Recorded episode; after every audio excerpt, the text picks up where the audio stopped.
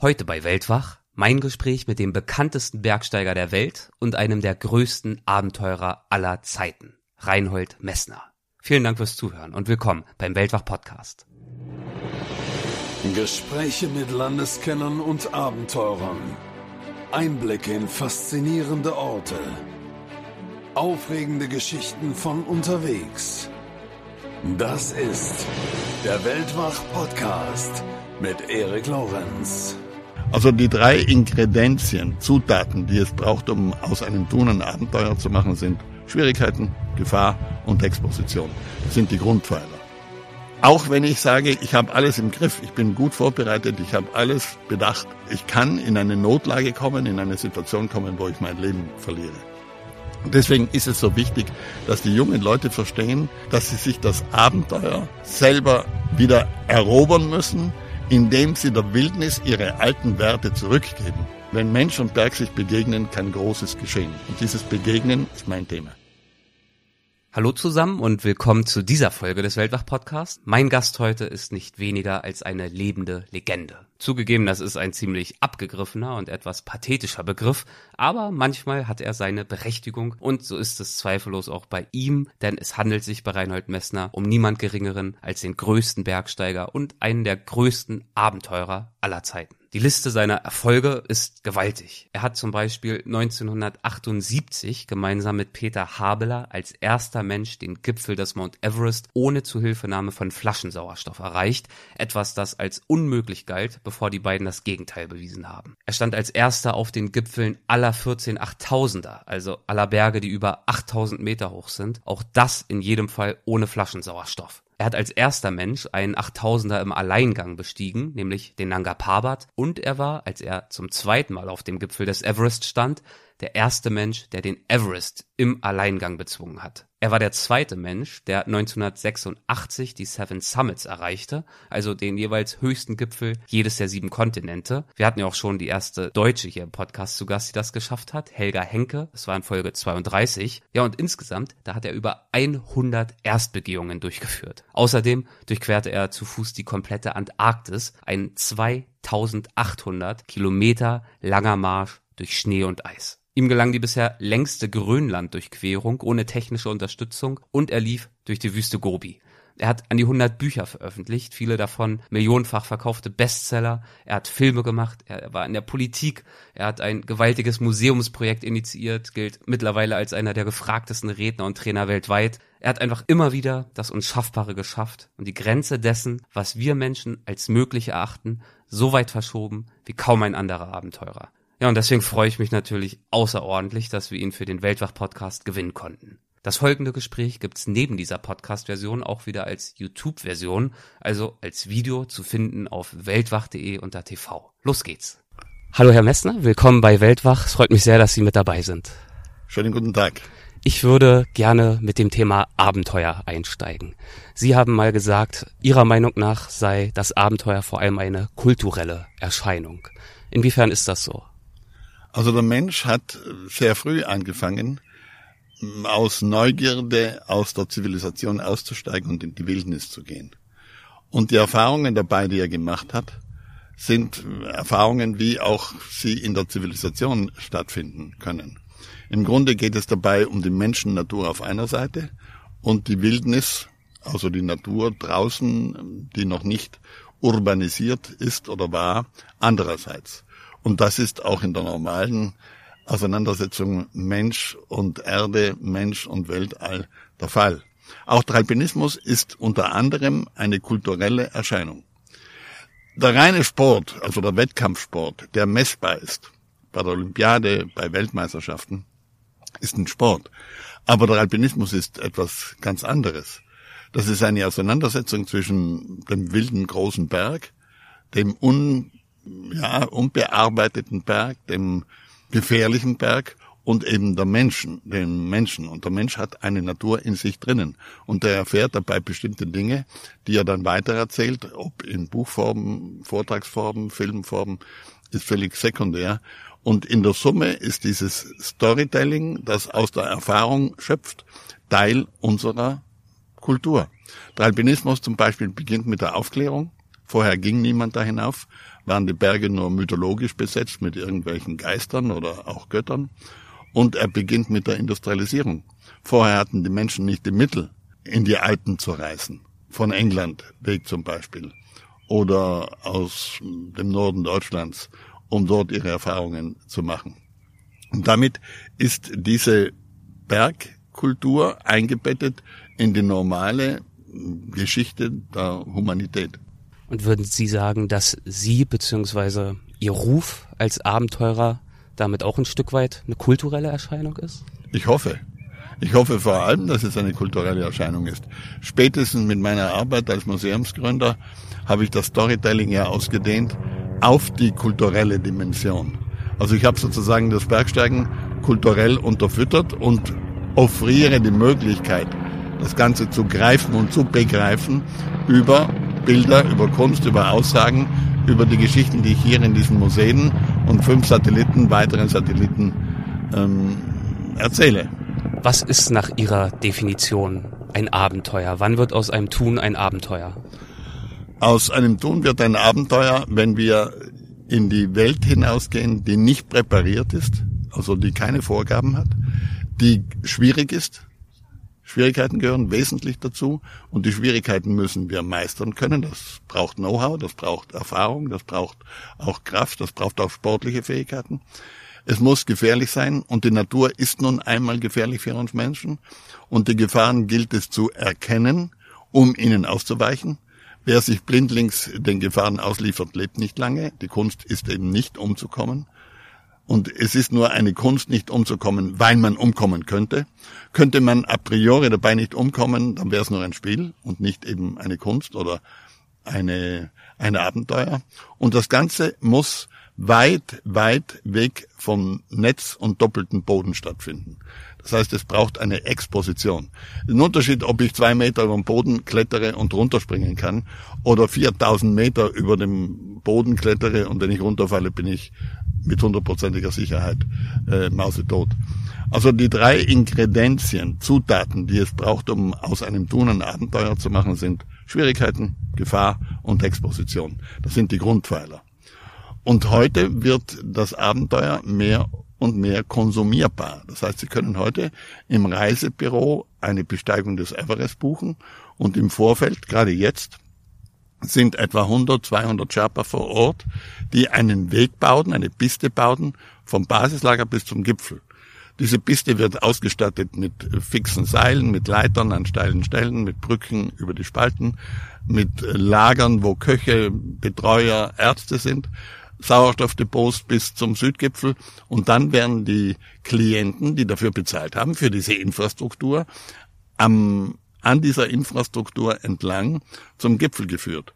Also die sind dort unterwegs, wo man eine Infrastruktur gebaut hat. Und überall, wo Infrastrukturen sind, findet Tourismus statt.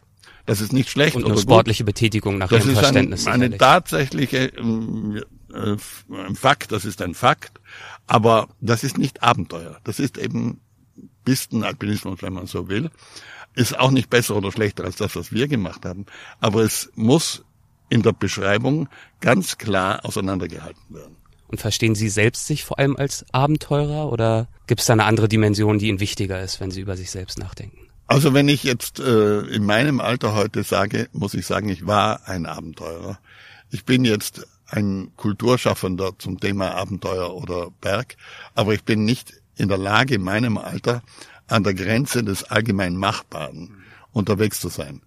An meiner Grenze bin ich natürlich immer noch unterwegs, aber die war früher um ein Vielfaches höher oben angelegt als heute.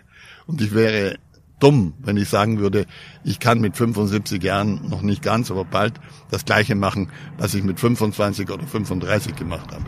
Sie haben sich auch mal als Halbnomade bezeichnet und an anderer Stelle als horizontsüchtiger Wanderer.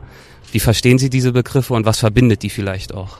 Das ist eine Beschreibung meines Tuns. Also ich komme ja immer wieder zurück an einen sicheren Platz. Ich habe eine Behausung, wo ich mit meiner Familie lebe und gelebt habe. Und ich bin aus dieser Behausung, aus diesem Nest, und ein Abenteurer braucht ein starkes Nest, aufgebrochen und bin ins Nowhere, also in, in die Wildnis gegangen.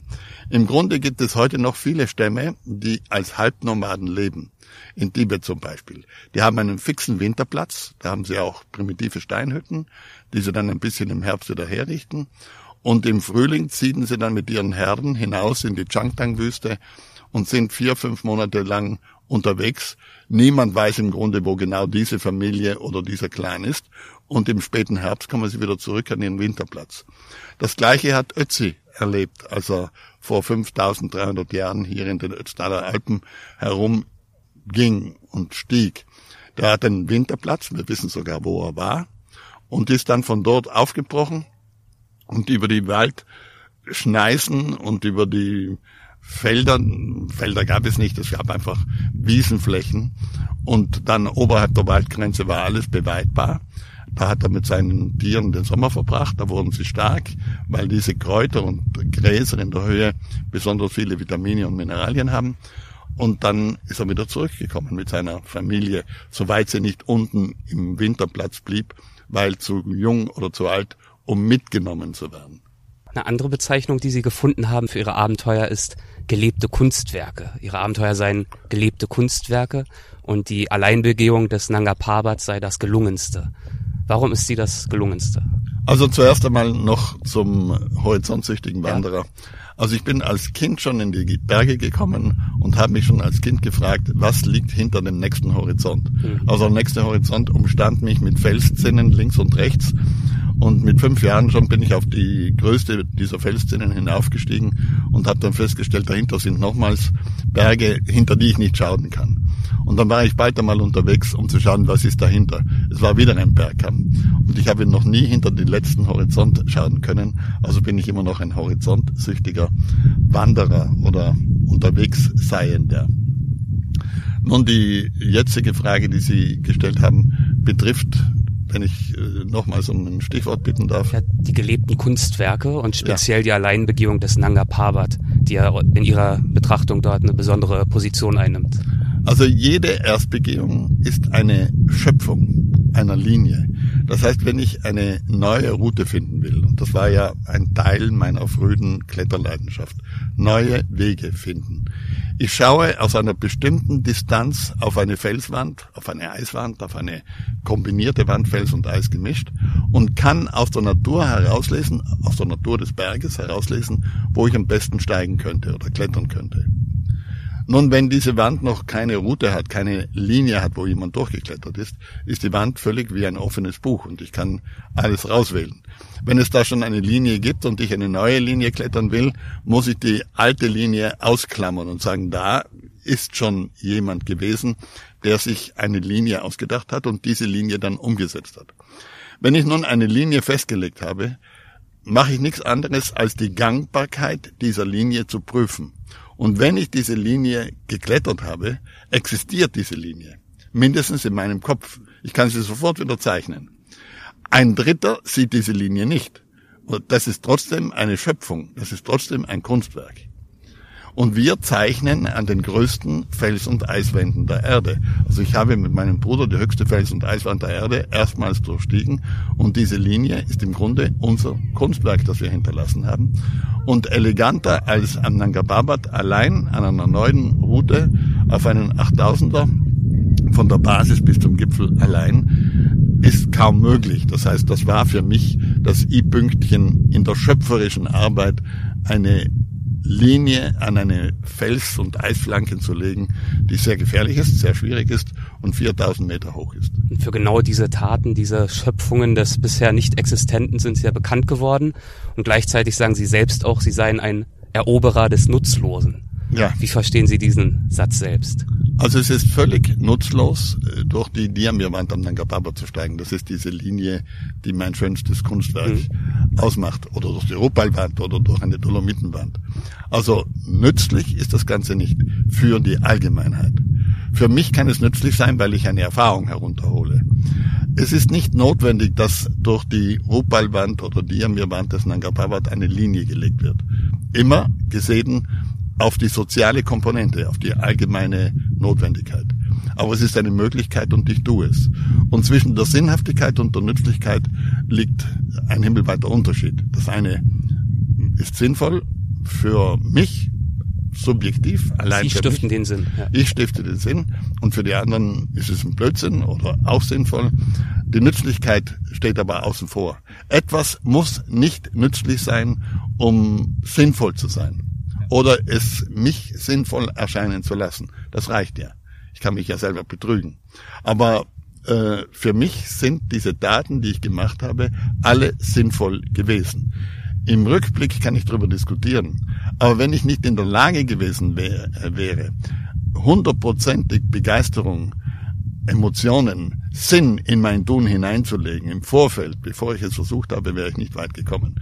Und ich bin heute der Meinung, wer ein starker Sinnstifter ist, kommt weiter als ein anderer, der im Leben keinen Sinn hinein, ins Leben keinen Sinn hineinlegen kann. Sondern nur seine Entscheidung nach der Nützlichkeit. Ja, und das ist, ich finde es auch ungerecht, wenn man jungen Leuten sozusagen äh, das Leben aufoktroyiert, nur nach dem Wert Nützlichkeit und nicht nach dem Wert Sinnhaftigkeit, der dann ein subjektiver Wert ist und nicht ein allgemeiner Wert ist. Wenn Sie bei den jungen Leuten sind, dann kommt mir so der Gedanke, dass ja heute oft auch gesagt wird, dass die Zeit der großen Abenteuer eigentlich weitgehend vorbei ist. Die großen Berge wurden bestiegen. Sie haben jetzt auch gerade schon angesprochen, wie sich die Situation auf dem Everest verändert hat, seitdem Sie oben waren. Die großen Wüsten sind durchlaufen worden, die Pole wurden erreicht, weiße Flecken gibt's auf den Landkarten der Erde auch keine mehr. Und ein früherer Gast bei uns bei Weltwach hat mal gesagt, Abenteuer lassen sich nach seinem Dafürhalten heute eigentlich nur noch erleben, wenn man schlecht geplant hat. Was sagen Sie denn heutigen jungen Menschen, die auch raus wollen und ihr eigenes Abenteuer erleben wollen und auch Grenzen verschieben möchten?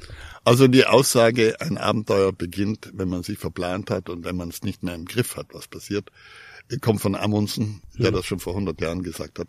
Und in seiner Vorgehensweise stimmt das auch. Aber ein großartiger Logistiker hat bis ins kleinste Detail alles geplant und hat es dann umgesetzt.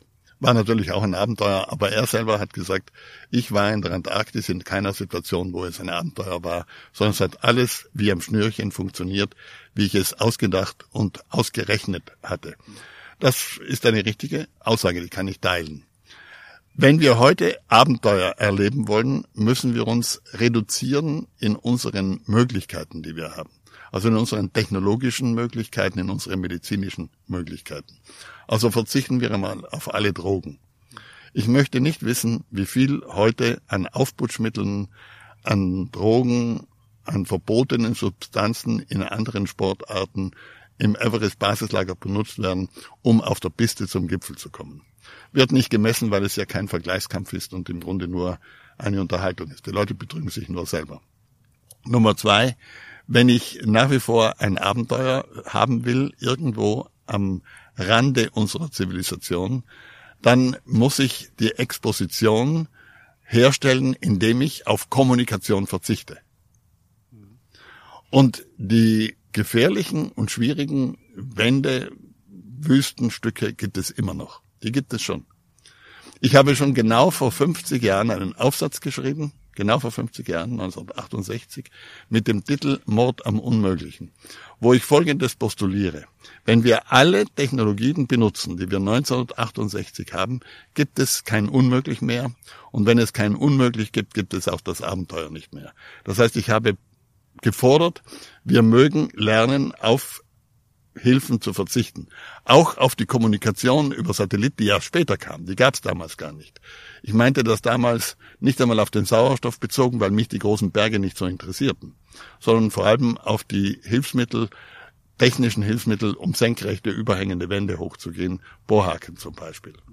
Und dieser Aufsatz wurde weltweit veröffentlicht, nicht durch mein Zutun, sondern weil man ihn abgedruckt hat und übersetzt hat und nochmals übersetzt hat. Und da hat das Bergsteigen wesentlich bestimmt. Mit ein paar anderen Elementen, die zugleich aus Amerika kamen, aus dem Yosemite Valley in Kalifornien, wo junge amerikanische Bergsteiger das Clean Climbing postuliert haben. Also sauberes Klettern, ohne viele Hilfsmittel. Und damit ist eigentlich eine neue Phase im Bergsteigen entstanden. Und zwar der Verzichtsalpinismus. Nicht der Verzicht auf den ganzen Humbug, sondern der Verzicht, freiwillige Verzicht auf technische Mittel, um das Abenteuer lebendig halten zu können, um das Unmögliche als letztes Ziel, das niemand erreichen wird, am Leben zu halten. Der Alpinismus und das Abenteuer entwickelt sich von der Eroberung. Am Beginn ging es nur darum, als erster irgendwo zu stehen, am Südpol, am Nordpol, am Everest oben oder am Mont Blanc. Dann kam eine zweite Phase, als alle diese Wege, äh, diese Punkte erreicht waren, haben junge Leute gesagt, ich gehe nicht nur auf diesen Weg, wo der Vorläufer hinaufgestiegen ist, sondern ich gehe über die schwierigste Wand hinauf, auf den gleichen bereits bestiegenen Gipfel. Oder ich gehe über die Antarktis hinweg, wie es Shackleton wollte 1914 mit seiner Endurance-Expedition. Also nicht nur zum Pol gehen, sondern von Südamerika kommend durch das Weddellmeer bis äh, ans Festland, durch die Antarktis zum Pol und dann auf der anderen Seite nach Neuseeland. Das war damals nicht machbar und nicht äh, möglich, auch weil das Schiff unterging bei der Anreise. Aber es war bereits der Ansatz, nicht mehr der Gipfel ist das Ziel, sondern der Weg dorthin wird das Ziel. Das ist die zweite Phase, nenne ich Schwierigkeitsalpinismus im Alpinismus. Das gleiche gilt für das Abenteuer. Und dann kam über kurze Zeit, 20er, 30er Jahre des letzten Jahrhunderts, äh, der heroische Alpinismus. Bedingt durch die damalige Politik in Italien, Faschismus, Mussolini-Faschismus, Deutschland, Hitler-Faschismus, hat man das Ganze hoch idealisiert zu einem Heldentum um junge Leute generell in diesen beiden Ländern sozusagen kriegsmutig zu machen. Der Bergsteiger durfte keine Angst haben. Und die erste Auseinandersetzung, die ich im alpinen Kreisen geführt habe mit den alpinen Vereinen oder mit den alten Bergsteigern, war die Aussage, hören wir endlich mit diesem Heroismus auf. Das hat mit Heroismus nichts zu tun. Wir tun es ja für uns. Das ist eine subjektive, egoistische Angelegenheit. Das soll nicht verboten werden, aber es muss nicht heroisch sein. Und wir brauchen kein Beispiel sein an Mut für andere. Diese Periode aber war zum Glück mehr oder weniger, ja, knapp nach dem Zweiten Weltkrieg dann vorbei. Sie geisterte noch in Frankreich und in Deutschland aus, weil dort eben diese Heldengeschichten so Fuß gefasst hatten. Und dann kam der Verzichtsalpinismus, den ich mitgetragen habe. Verzicht auf Hochträger, Verzicht auf Hochlager, Verzicht auf Sauerstoffgeräte, Verzicht auf Bohrhaken.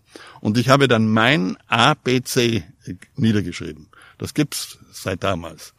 A, no artificial oxygen, also A. B, no bolts, keine Bohrhaken. C, no communication nach außen und no drugs. Und wenn sich jemand an diese Reduzierungen hält, dann findet das Abenteuer hier vor der Haustür in den Alpen. Und diese Reduzierung zum Beispiel kein Sauerstoff, das klingt ja heute so, so offensichtlich, aber damals muss man ja sagen, dass die Wissenschaft, die Fachwelt, alle haben gesagt, auf einer Höhe wie zum Beispiel auf dem Everest über 8000 Meter, ohne künstlichen Sauerstoff zu überleben sei absolut unmöglich. Ihnen sei eine Welle, eine Wand des Zweifelns und des Widerspruchs entgegengeschwappt. Wie haben Sie das damals geschafft, sich von so einem Zweifel und Widerspruch nicht verunsichern oder gar abhalten zu lassen? Also zuerst einmal bei allen Neuerungen gab es die gleichen äh, Phänomene. Das andere das für unmöglich hielten. Nun muss ich nochmals ausholen und sagen, äh, das Abenteuer und speziell der Alpinismus entwickeln sich seit den Anfängen nur an der einen Prämisse, möglich oder unmöglich. Und jede junge Generation versucht bis heute, das, was die Alten als unmöglich erklärt haben, möglich zu machen.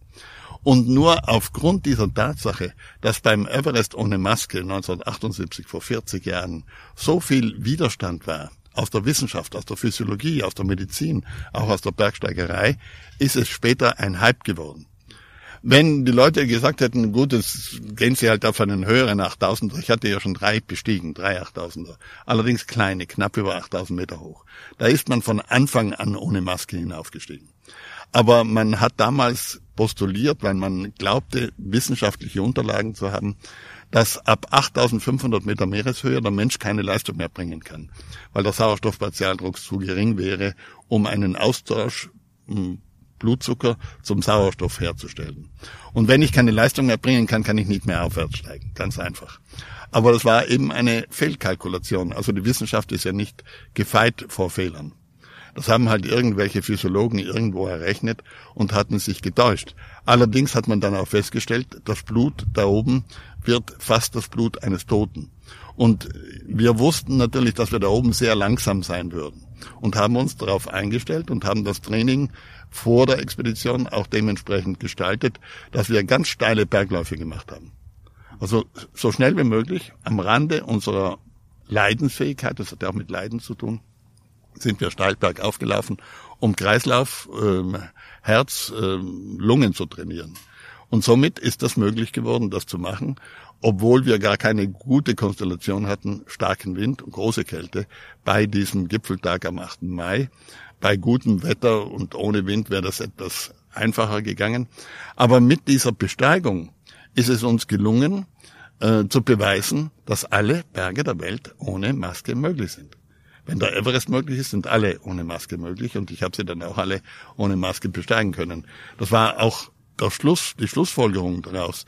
Jetzt kann ich alle mit einer günstigen Methode, es kostet ja viel weniger ohne den Sauerstoff, besteigen und damit das Ganze auch finanzieren.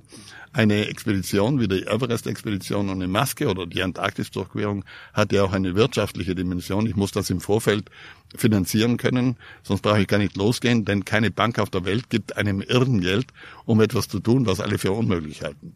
Gibt es denn, wenn wir schon bei Kosten sind, jetzt im übertragenen Sinne, für Sie einen maximalen Preis des Abenteuers, den Sie bereit wären zu zahlen? Also ich habe äh, nie einen Preis bezahlt, also keine, äh, keine Mittel für das Abenteuer bezahlt und ich wurde auch nie fürs Abenteuer bezahlt.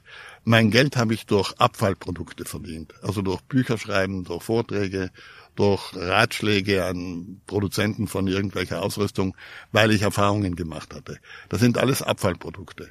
Aber für keine einzige Expedition ist mir ein Geldpreis angeboten worden. Wenn du den ich meine jetzt im übertragenen Sinne das Risiko, die Risikobereitschaft. Wo ist für Sie die Grenze des Akzeptablen für ein Abenteuer? Ich gehe nur los, wenn ich sicher bin, dass ich wieder zurück kann. Kann aber nie sicher sein, weil ein Restrisiko bleibt. Ich bin ja nicht auf den Kopf gefallen und sage, ich, weil ich aufbreche, dann passiert nichts. Es kann natürlich auch passieren, dass ich irgendwo an einem Punkt bin. Ein Erdbeben passiert im Himalaya, ist mir passiert. An Nanga Parbat, Alleingang. Härte äh, Stärke 7 auf der Richterskala. Und wenn ich an einem anderen Punkt gewesen wäre, wäre ich jetzt nicht da. Ich habe nur vorsichtshalber nicht an ein Erdbeben denkend, sondern an Lawinen denkend mein Zelt unter einen Überhang gestellt, Eisüberhang, und hat das Zelt auch noch mit einer Eisschraube verankert, dass es vom Sog dann nicht rausgezogen werden konnte. Und so habe ich überlebt. Aber das kann morgen wieder passieren. Und wenn da ein Mensch zufällig drunter ist, dann hat er Pech gehabt. Oder in den Dolomiten ist vor wenigen Jahren ein Felspfeiler 400 Meter hoch, etwa 100 Meter breit und 50 Meter tief. Das ist ein gigantischer Wolkenkratzer. Aus einer Wand gebrochen und runtergefallen durch die ähm, Schwund vom Permafrost. Und an diesem Pfeiler gibt es Routen, da sind früher Leute geklettert. Wenn da jemand geklettert wäre, zufällig an diesem Tag, hätte man nie was gefunden von denen. Also das Ganze bleibt gefährlich. Auch wenn ich sage, ich habe alles im Griff, ich bin gut vorbereitet, ich habe alles bedacht. Ich kann in eine Notlage kommen, in eine Situation kommen, wo ich mein Leben verliere. Aber wenn ich nicht sicher bin, dass ich alles Mögliche bedacht und auch im Vorausvollzug in der Vorbereitung berücksichtigt habe, dann gehe ich nicht los. Ich gehe nicht los auf den Berg und sage, ich bin bereit für den Everest ohne Maske, für den Alleingang Nanga Parbat, für die Durchquerung Grönlands mein Leben aufs Spiel zu setzen. Nein. Sie haben mal in Keine einem Ihrer Zehe. Und trotzdem habe ich sieben Zehen verloren. Sie haben mal in einem Ihrer Bücher geschrieben, in meinem Leben geriet ich nicht so häufig in Lebensgefahr, vielleicht hundertmal. Ja. Ist das ernst gemeint oder doch ein bisschen Koketterie? Wobei Lebensgefahr immer noch äh, sehr schwierig zu definieren ist. Also wirklich zwischen Leben und Tod stand ich nicht einmal eine Handvoll. Mhm. Wo es wirklich klar war, jetzt habe ich keine Chance mehr. Über längere Zeitspannen. Dass ich äh, bei jeder 8000er Expedition hätte umkommen können, ist eine andere Geschichte. Aber das passiert niemandem. Man hat einmal Pech, man hat zweimal Pech, aber nicht dauernd hm. Pech. Wenn ich aber das Ganze darauf anlege, nur auf gut Glück, ich werde schon Glück haben, es wird schon nichts passieren, dann lebe ich mit Sicherheit keine drei Expeditionen lang.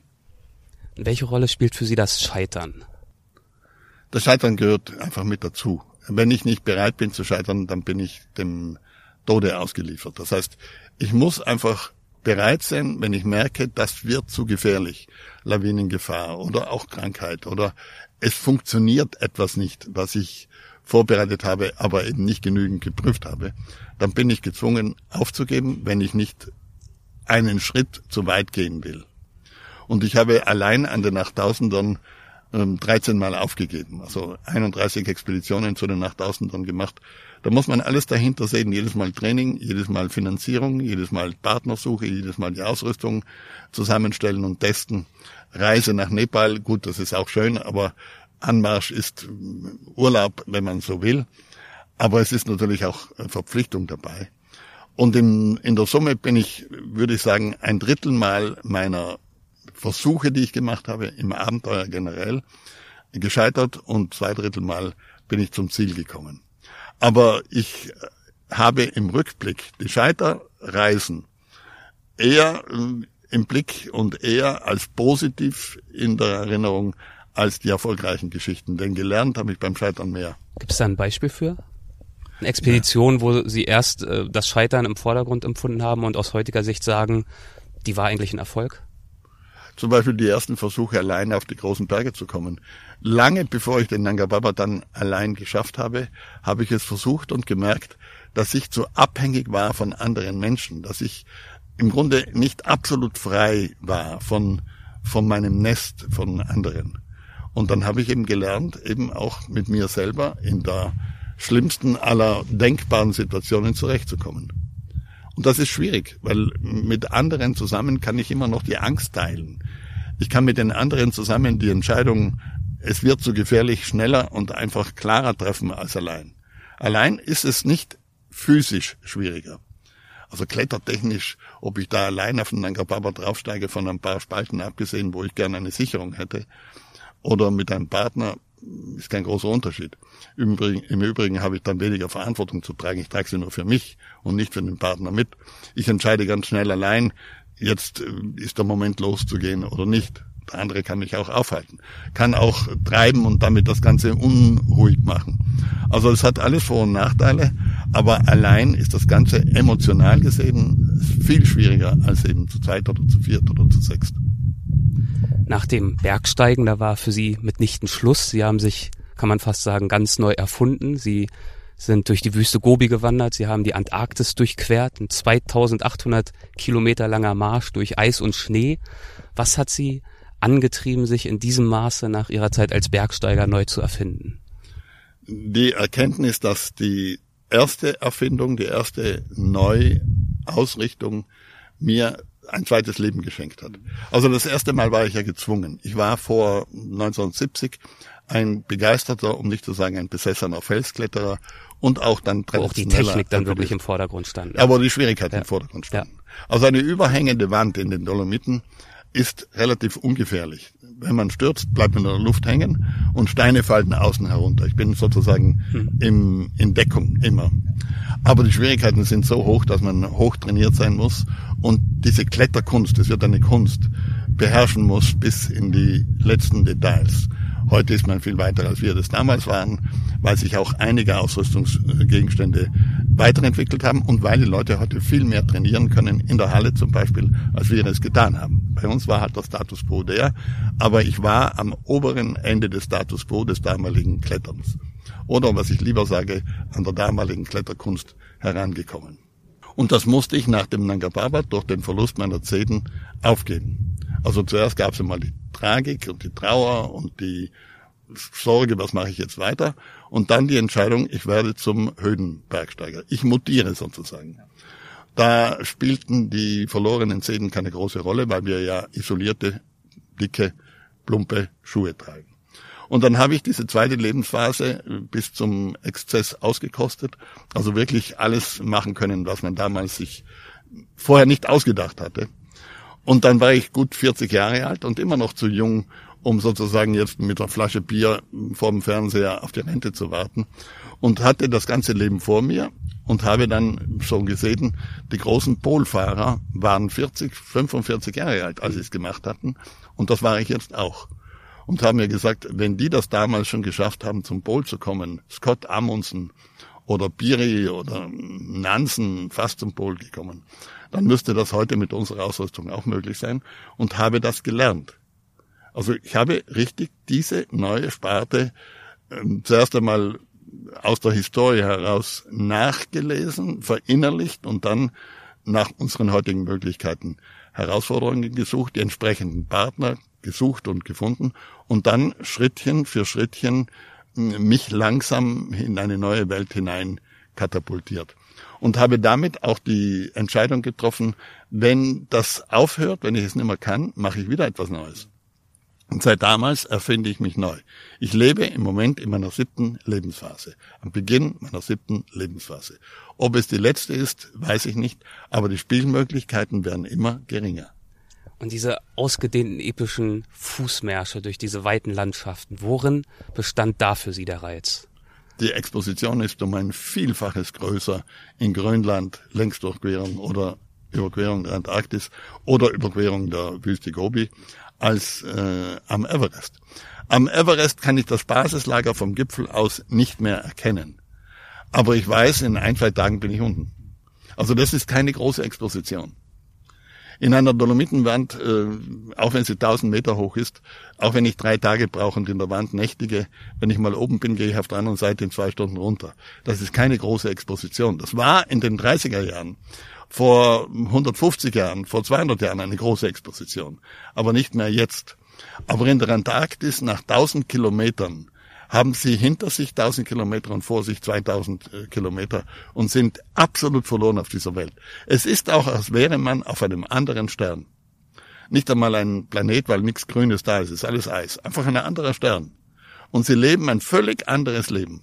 Und wenn sie zurückkommen, brauchen sie ein paar Wochen lang wieder in die Zivilisation, in der wir nun daheim sind, in, der, in die wir hineingeworfen worden sind durch unsere Geburt, sich zurechtzufinden. Und das ist auch das, das äh, der Fakt, der sie an der Wildnis an sich so fasziniert, dieses Gefühl des Wiederheimkehrens. Sie haben über die Wildnis ein Zitat geschrieben, das habe ich mir notiert. Ich sah in der Wildnis jenseits jeder Zivilisation ein Erfahrungspotenzial ohnegleichen. Diese weiten leeren Flächen, horizontal wie vertikal, wurden meine Welt. Also da spricht eine tiefe Faszination für die Wildnis als solche heraus. Ja, die Wildnis ist ein ganz großer Wert. Und je mehr sie schwindet und verschwindet, umso wertvoller ist sie. Aber heute ist die Wildnis nicht mehr da, wenn wir alle Technologie nehmen. Der Satellit kann mit einer Kamera, natürlich von unten gesteuert, jeden Punkt dieser Erde aufnehmen. Also ich kann heute Berge, die ich noch nie gesehen habe, äh, auf den Schirm bringen, dass ich Routen rauslesen kann, besser als vor Ort. Und man kann vom Satelliten aus, wenn er richtig benutzt wird von Fachleuten, Leute finden, die in der Antarktis unterwegs sind. Bei klarem mhm. Wetter natürlich. Heute ist das alles nachprüfbar, im Grunde über den Satelliten. Damit ist natürlich die Exposition relativiert. Aber wenn ich auf diese Methode verzichte und wenn ich die Kommunikationskette unterbreche zwischen mir, der ich aufgebrochen bin, und eben der Zivilisation, dann bin ich allein, auch wenn mich der Satellit sieht. Ich habe davon nichts. Ich bin völlig ausgeliefert. Deswegen ist es so wichtig, dass die jungen Leute verstehen, dass sie sich das Abenteuer selber wieder erobern müssen, indem sie der Wildnis ihre alten Werte zurückgeben. Die Unendlichkeit, die schiere Unendlichkeit. Das ist natürlich nicht Unendlichkeit. Aber wenn ich durch die Antarktis gehe, mit jedem Schritt der Horizont vor mir springt, also er springt um einen Schritt weiter, äh, habe ich das Gefühl, ich bin in der unendlichen Eiswüste unterwegs. Die Schwierigkeiten, habe ich gesagt, die sind immer noch da, die kann mir niemand wegnehmen, außer man präpariert die Routen. Ja. Und das hat der Tourismus nach sich gezogen. Um möglichst viele Menschen in die Alpen zu locken, hat man erschlossen, erschlossen, erschlossen und es damit immer schwieriger, sich dem zu widersetzen oder dem auf darauf richtig. zu verzichten. Man hat erschlossen und damit Werte wie die Wildnis zerstört. Mhm. Ich habe ja schon vor, ich glaube, das war 87, bei einer Bewegung mitgemacht, die nennt sich heute Mountain Wilderness. Ähm, war eine gute Idee. Das Grundsatzpapier habe ich geschrieben, aber bald einmal bin ich draufgekommen, dass das Leute benutzt haben, diese, diese Bewegung benutzt haben, um politisch Karriere zu machen. Und dann war ich auf und davon. Ich habe mit den Leuten nichts mehr zu tun. Und die haben genau das Ganze ins Gegenteil verkehrt. Und haben das dann sozusagen äh, benutzt als äh, Gegnerschaft zur alpinen Landwirtschaft. Die alpine Landwirtschaft hat nichts mit Abenteuer zu tun. Die alpine Landwirtschaft ist der Versuch, Landschaftspflege zu betreiben und den Bergbauern eine Existenzgrundlage zu lassen, auf das sie weiterhin Landschaftspflege betreiben können. Denn unterhalb der Gletscherflächen und der Kare und der Felswände hat der Mensch seit Jahrtausenden, seit 8000 Jahren bereits geackert und gearbeitet und damit ist eine Kulturlandschaft entstanden und nicht Wildnis. Das heißt, der Mensch hat die Wildnis dort absichtlich langsam zurückgedrängt, um ein Auskommen zu haben. Die Wildnis ist dort, wo es nicht um Auskommen geht, sondern wo es darum geht, dass das ein Wert ist, weil wir an der wilden Natur uns sozusagen reiben können, um Erfahrungen nach innen zu machen. Wir machen nicht naturkundliche Erfahrungen. Natürlich gehen wir durch die Erdgeschichte, wenn wir durch die Dolomitenwände klettern. Aber wir sind kein Humboldt. Nein, wir sind nicht Humboldts. Nein. Auch die Humboldt-Zeit äh, war zu seiner Zeit eine großartige Zeit. Mhm. Humboldt war ein Wissenschaftler und Abenteurer zugleich. Genau. Ein kühner Abenteurer. Und er hat auch einen Abenteurer an seiner Seite, der mindestens so gut war als Abenteurer wie er selber, den äh, Mont Blanc, äh, wie heißt er, Mont Blanc? Ob ich es richtig ausgesprochen habe, weiß ich nicht, der, der das auch konnte. Aber die haben unter anderem die Aufgabe sich selber gestellt, möglichst viele Samples mitzubringen für mhm. wissenschaftliche Untersuchungen. Also Humboldt ist einer der größten Abenteurer aller Zeiten. Da ist gar kein Zweifel. Alexander von Humboldt. Wenn eine Universität Sie bitten würde, eine Abschlussrede zu halten, was würden Sie den Absolventen mit auf den Weg geben wollen? Also zuerst einmal würde ich denen sagen, dass sie alle ihres Glücks Schmied sind, sie selber. Die Kunst liegt dabei darin, den richtigen Weg zu finden, denn wir sind nur auf unseren Wegen stark, auf fremden Wegen, auf vorgegebenen Wegen, auf uns aufgezwungenen Wegen kommen wir nicht weit. Und Sie sollten spätestens mit dem Abitur den Mut haben, ein selbstbestimmtes Leben anzustreben. Das ist natürlich auch noch relativ, weil wie weit wir heute noch selbstbestimmt sein können, ist fraglich. Aber ich bin ganz davon überzeugt, dass wir Menschen nicht nur einen freien Willen haben, sondern wir haben auch unendlich viele Möglichkeiten. Viele Möglichkeiten mehr als Menschen früher. Und es gilt nur, sich selbst aus allen Zwängen herauszunehmen, familiären Zwängen, aus wirtschaftlichen Zwängen. Wenn du das studierst, hast du mehr ähm, wirtschaftlichen Erfolg später, als wenn du was anderes studierst. Das selbstbestimmte Leben ist mir das Heiligste geblieben, was ich mir schon als kleines Kind ähm, ja, herbeischaffen wollte, sehr lange brauchte, um es mir herbeizuschaffen. Und vom Glück gilt das Gleiche. Wenn jemand kein Glück hat, möge es sich anschaffen. Zum Thema Glück habe ich auch ein sehr schönes Zitat von Ihnen gehört auf einem Ihrer Vorträge. Da haben Sie gesagt, solange wir das Glück jagen, werden wir es nie erhaschen können. Wie lässt sich denn aus Ihrer Sicht für Sie das Glück erhaschen? Ist es genau das, was Sie man, gesagt haben? Man kann es nicht erhaschen, man kann es nicht erjagen. Mhm. Man ist das Glück mit jeder Faser seines Daseins, wenn man sich nicht mehr danach fragt.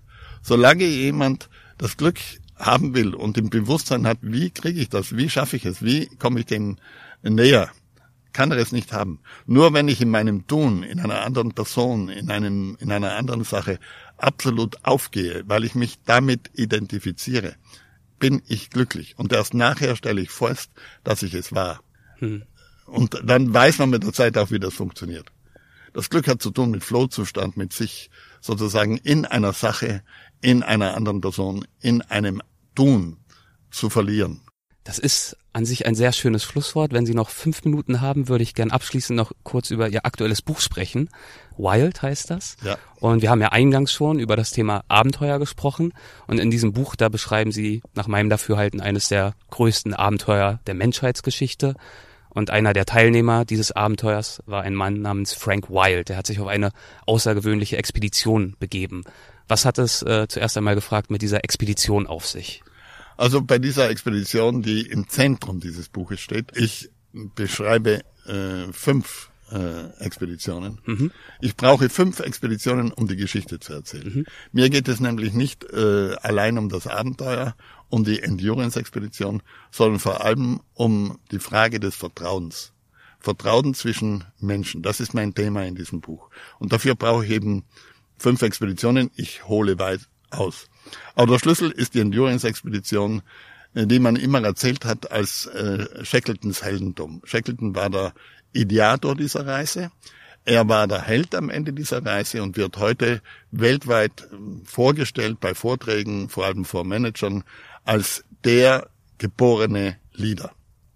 Nun erzähle ich die Geschichte kurz. Äh, Shackleton fährt 1914, knapp vor dem Ersten Weltkrieg, auf das offene Meer hinaus mit einem Schiff namens Endurance, übersetzt Ausdauer, will an die Antarktis herankommen und will die Antarktis von der südamerikanischen Seite vom Weddellmeer aus, das ist eine riesige Bucht, wo Backeis liegt, über den Pol nach Neuseeland hin, nach McMurdo überqueren. Sind knapp 3000 Kilometer. Er schickt ein zweites Schiff mit einer zweiten Mannschaft nach McMurdo. Die sollten ein Stück weit entgegengehen und Depots aufbauen, auf das er leichter vom Pol herunterkäme. Aber er selber scheitert bei der Anreise. Das Schiff wird im Weddellmeer von den Eispressungen zerdrückt die Mannschaft bleibt einen Winter lang auf diesem Schiff, macht dann ein Lager auf dem Eis, driftet dann 600 Kilometer weit, drei Monate lang auf dem Eis nach Norden Richtung Südamerika. Das Eis schmilzt unter ihren Hintern. Sie müssen die Rettungsbötchen besteigen. Das Schiff ist schon lange untergegangen.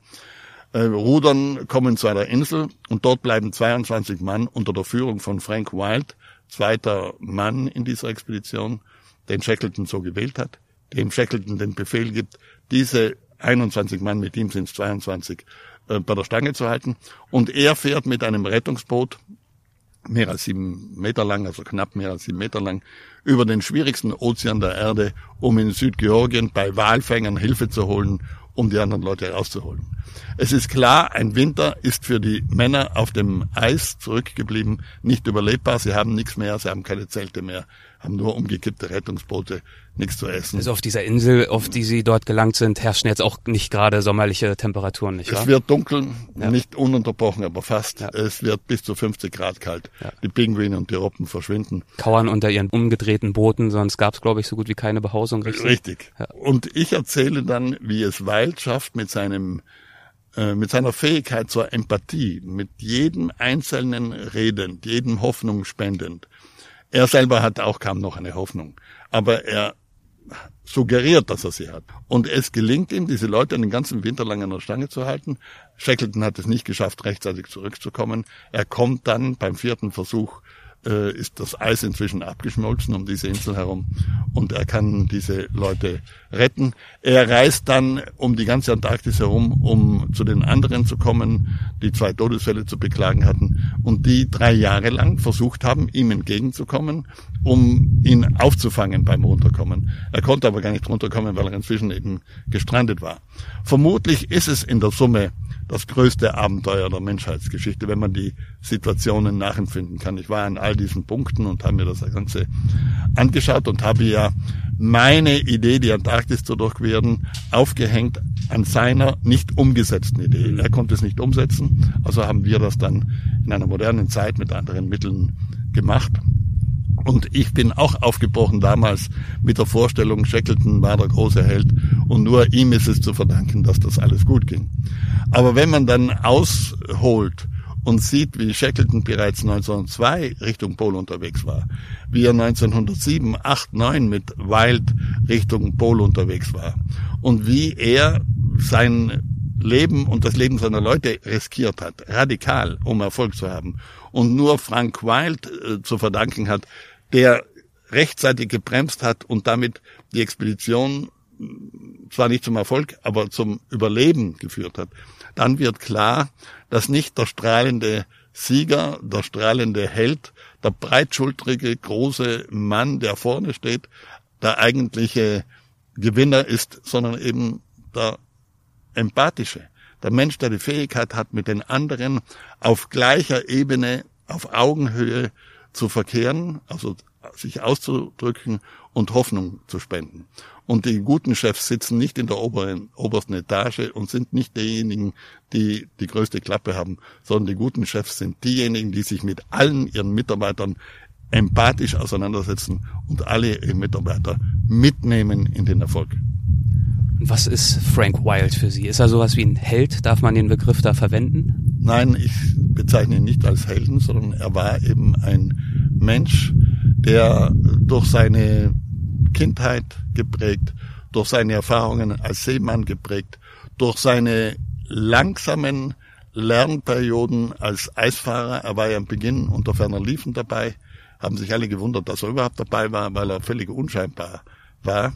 Aber er hatte, sei es äh, die Kraft, mit anderen Leuten auf Augenhöhe zu verkehren und er hatte eine große Ruhe in sich, auch dann, wenn er mit dem Rücken zur Wand stand.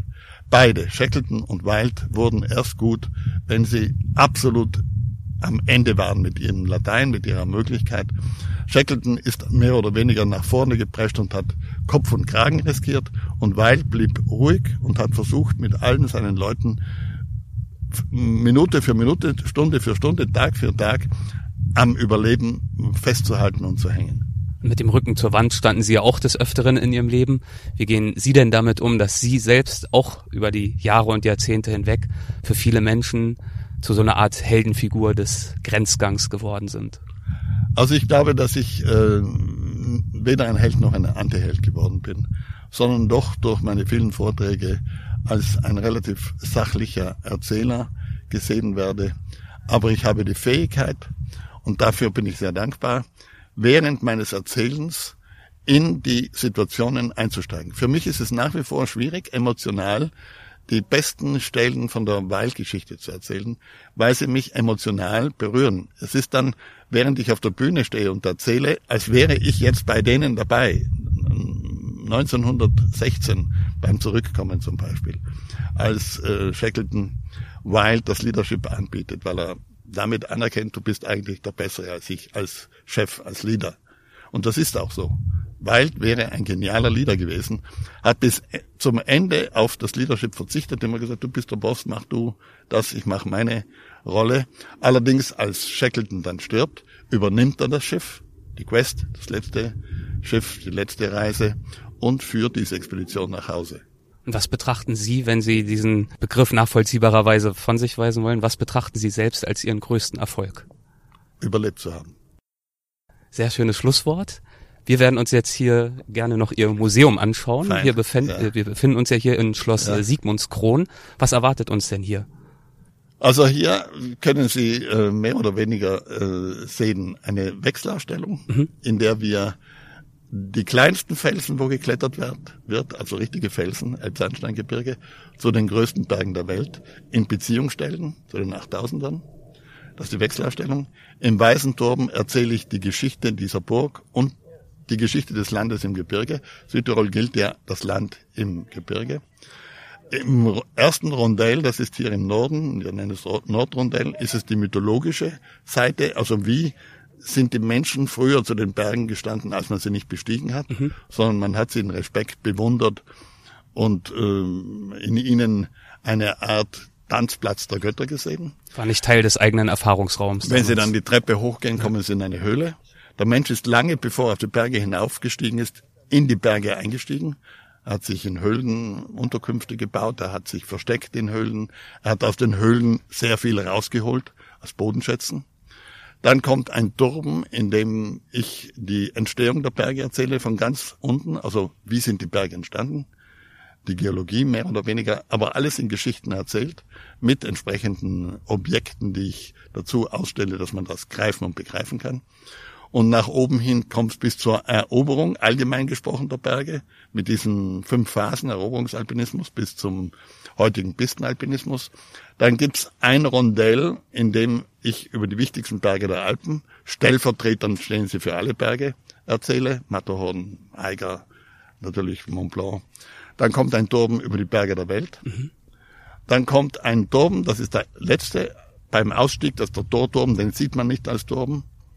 Und dort erzähle ich, dass die Berge zerbröseln und lasse Bob Dylan am Ende äh, sagen, singen, wie viele Millionen braucht es an Jahren, bis ein Berg zu Sand zerbröselt ist, ins Meer gespült wird und als neuer Berg entsteht. Und ich erzähle die Sachen immer einfach mit Texten, man muss die kurzen Texte lesen, Ja. Mit Reliquien, Ja. also das kann eine eine geologische Formation sein, kann ein Kletterhaken sein und mit äh, Kunst, mit Bildern hauptsächlich und mit Plastiken.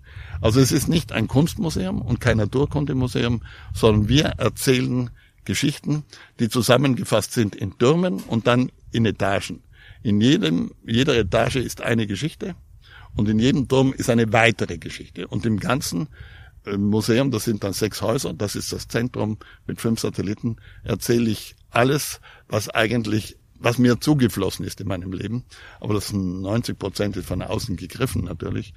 Was eben wichtig ist im Zusammenhang Spannungsverhältnis hier der Mensch und hier der Berg. Und das Ganze beginnt mit einer Aussage von William Blake. Äh, wenn Mensch und Berg sich begegnen, kann Großes geschehen. Und dieses Begegnen ist mein Thema. Und Sie haben ja diese Konzeption dieser, es sind ja eigentlich sechs Museen, die zusammen ein großes äh, Projekt bilden, mal als ihren 15. 8000er bezeichnet. Oder auch als ihr siebtes Leben, haben Sie vorhin, glaube ich, hier im Gespräch Nein, gesagt. mein sechstes Leben war es. Ihr Siebte sechstes Leben Leben. ist jetzt. Ach so, Ja. was ist, was das haben habe Sie davor? Was kommt Also das? Museum mache ich nicht mehr Ja, selber. ja. Das macht meine Tochter als Mhm. Chefin hier. Und ich bin immer noch da und begleite das, aber ich habe mein Büro hier für meine Filme, die ich jetzt mache. Ich mache gerade Messner Mountain Films, äh, Na, Movies. Movies, Muss ja. ja schön die drei M's wieder, Ja, ne? ja. Gestern hat irgendjemand schon das nächste erfunden. Was war das? mir fällt es wieder nicht ein. Aber gestern hat jemand beim Film anschauen gesagt, Messner Mountain, mir fällt mir im Moment nicht ein. Werden wir verfolgen. Vielleicht kommen Sie damit ja nochmal um die Ecke. Alles klar. War gut. Vielen Dank für Ihre Bitte, Zeit. Hat mich bitte. sehr gefreut. Dankeschön. Bitte. Tschüss.